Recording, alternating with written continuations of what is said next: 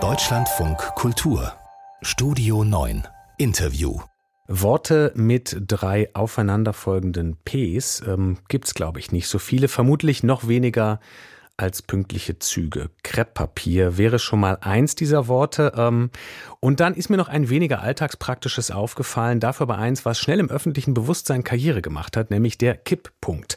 Äh, Kipppunkte könnten Sie kennen dank der Klimakrise. Ähm, der Moment, ab dem etwas ja nicht mehr so langsam geht, sondern dann doch plötzlich dramatisch deutlich schlechter wird. Und äh, da kommen auch die Züge nochmal ins Spiel, denn genau so eine Situation haben wir bei der Bahn.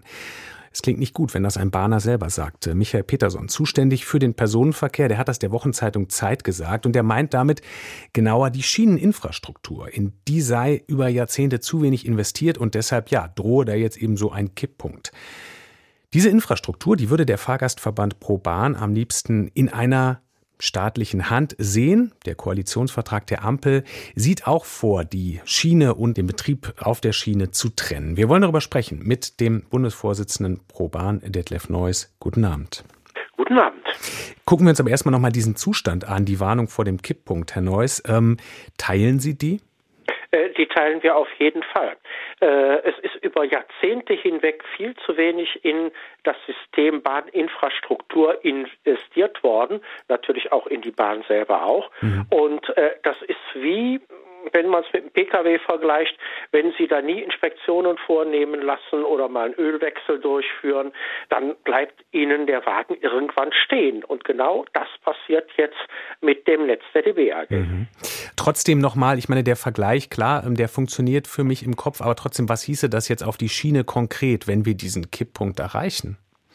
Das bedeutet, dass immer mehr Infrastruktur der Bahn auf Verschleiß äh, gefahren worden ist, dann nicht mehr funktioniert, immer mehr Weichen ausfallen, Schienen ausgetauscht werden müssen, das Schotterbett erneuert werden muss, die Schienen ganz erneuert werden müssen. Und wenn da zu viel auf einmal gemacht werden muss, dann wirkt sich das natürlich auch negativ auf die Pünktlichkeit der Züge aus, die dann Umleitungen fahren müssen, die langsamer fahren müssen und dann eben den Fahrplan nicht mehr einhalten können oder im Extremfall ganz ausfallen. Auf die Pünktlichkeit, ähm, auch auf die Sicherheit? Auch die Sicherheit, ähm, da würde ich also keine Bedenken, da habe ich keine Bedenken, da muss ich ganz ehrlich sagen, denn äh, wenn eine Strecke nicht mehr befahrbar ist oder äh, ein Problem an der Strecke auftritt, dann dürfen die auch von den Zügen nicht mehr mhm. befahren werden. Mhm. Und wenn irgendetwas ist, da sind auch viele automatische Bremsvorgänge, die dann ausgelöst werden.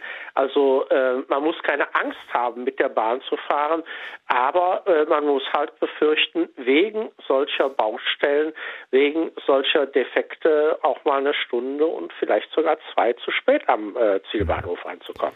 Jetzt ähm, ist die Idealvorstellung ähm, Ihres äh, Verbandes nämlich nämlich pro Bahn. Die Idealvorstellung ist, ähm, das Netz am liebsten in staatlicher Hand zu sehen. Ähm, die Koalition will laut Koalitionsvertrag zumindest auch Schiene ähm, und Betrieb voneinander trennen. Würde denn ein Netz, ein Schienennetz in staatlicher Hand alleine schon mehr Geld auf der Schiene haben? Das würde dieses Investitionsproblem doch noch nicht alleine lösen. Das löst das Investitionsproblem auf keinen Fall alleine. Und wir können auch durchaus mit dem leben, was jetzt im Koalitionsvertrag drin steht, nämlich, dass das Netz keine gewinnorientierte AG mehr sein darf, sondern zum Beispiel eine gemeinnützige GmbH. Das reicht aber nicht aus. Wir müssen einfach viel mehr Geld in das System Bahn stecken, eigentlich in das ganze System öffentlicher Personenverkehr, um den Leuten auch die Möglichkeit zu geben, zu wählen zu sagen, ich verzichte heute mal aufs Auto, ich fahre mit der Bahn, ich fahre mit dem öffentlichen Personenverkehr.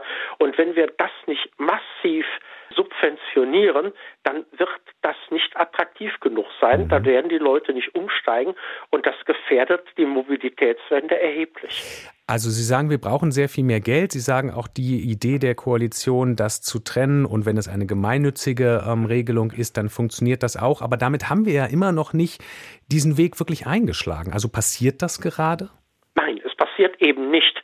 Es wird viel davon geredet, aber im Grunde genommen wandert das Geld immer noch in das System Straße, in das System motorisierter Individualverkehr und die Bahn hat nach wie vor das Nachsehen, obwohl im Koalitionsvertrag eigentlich etwas anderes drinsteht. Und da muss jetzt wirklich eine Kehrtwende stattfinden und da muss man auch mal sich in der Koalition wirklich einigen und da klare Ansagen sagen, auch ans Verkehrsministerium machen.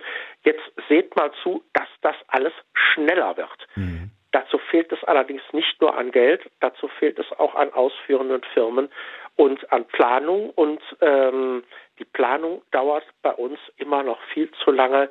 Wir sind zwar dabei, das zu beschleunigen, aber das geht uns eigentlich immer noch viel zu langsam. Sie haben gesagt, Sie würden ein Problem darin sehen, wenn es ähm, eine Gewinnorientierung ist, wenn es eine Aktiengesellschaft ist, wenn das Netz also sozusagen gewinnorientierten Kriterien unterliegt, ähm, weil ähm, das ergänzt sich mal gedanklich, dann spart man halt sozusagen das natürlich vielleicht kaputt.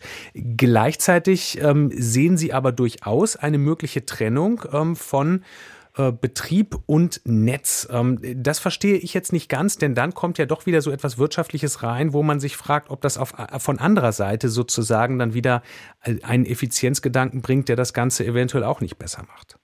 Die Trennung von Betriebs- und Netz führt ja dazu, dass zum Beispiel unterschiedliche Eisenbahnverkehrsunternehmen auf diesem Netz fahren, genau wie zum Beispiel unterschiedliche Speditionen auf der Autobahn unterwegs sind.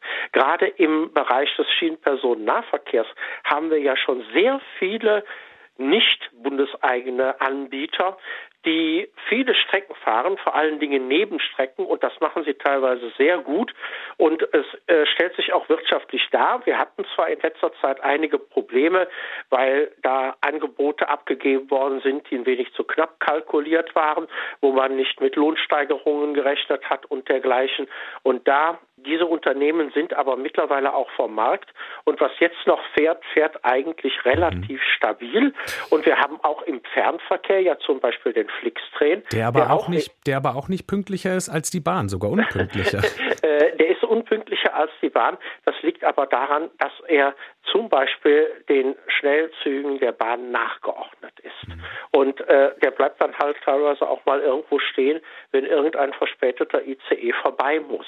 Und deswegen ist es, äh, wenn wir beispielsweise eine Netzagentur hätten, die das ähm, unabhängig äh, vom äh, Anbieter DBAG betreibt. Möglicherweise würde das dann etwas besser werden. Die Infrastruktur und den Betrieb bei der Bahn also trennen, das sagt Detlef Neuss vom Fahrgastverband Pro Bahn, aber das ganze Netz nicht äh, Gewinnorientierung unterliegen lassen. Herr Neuss, ich danke Ihnen für die Zeit hier im Deutschlandfunk Kultur.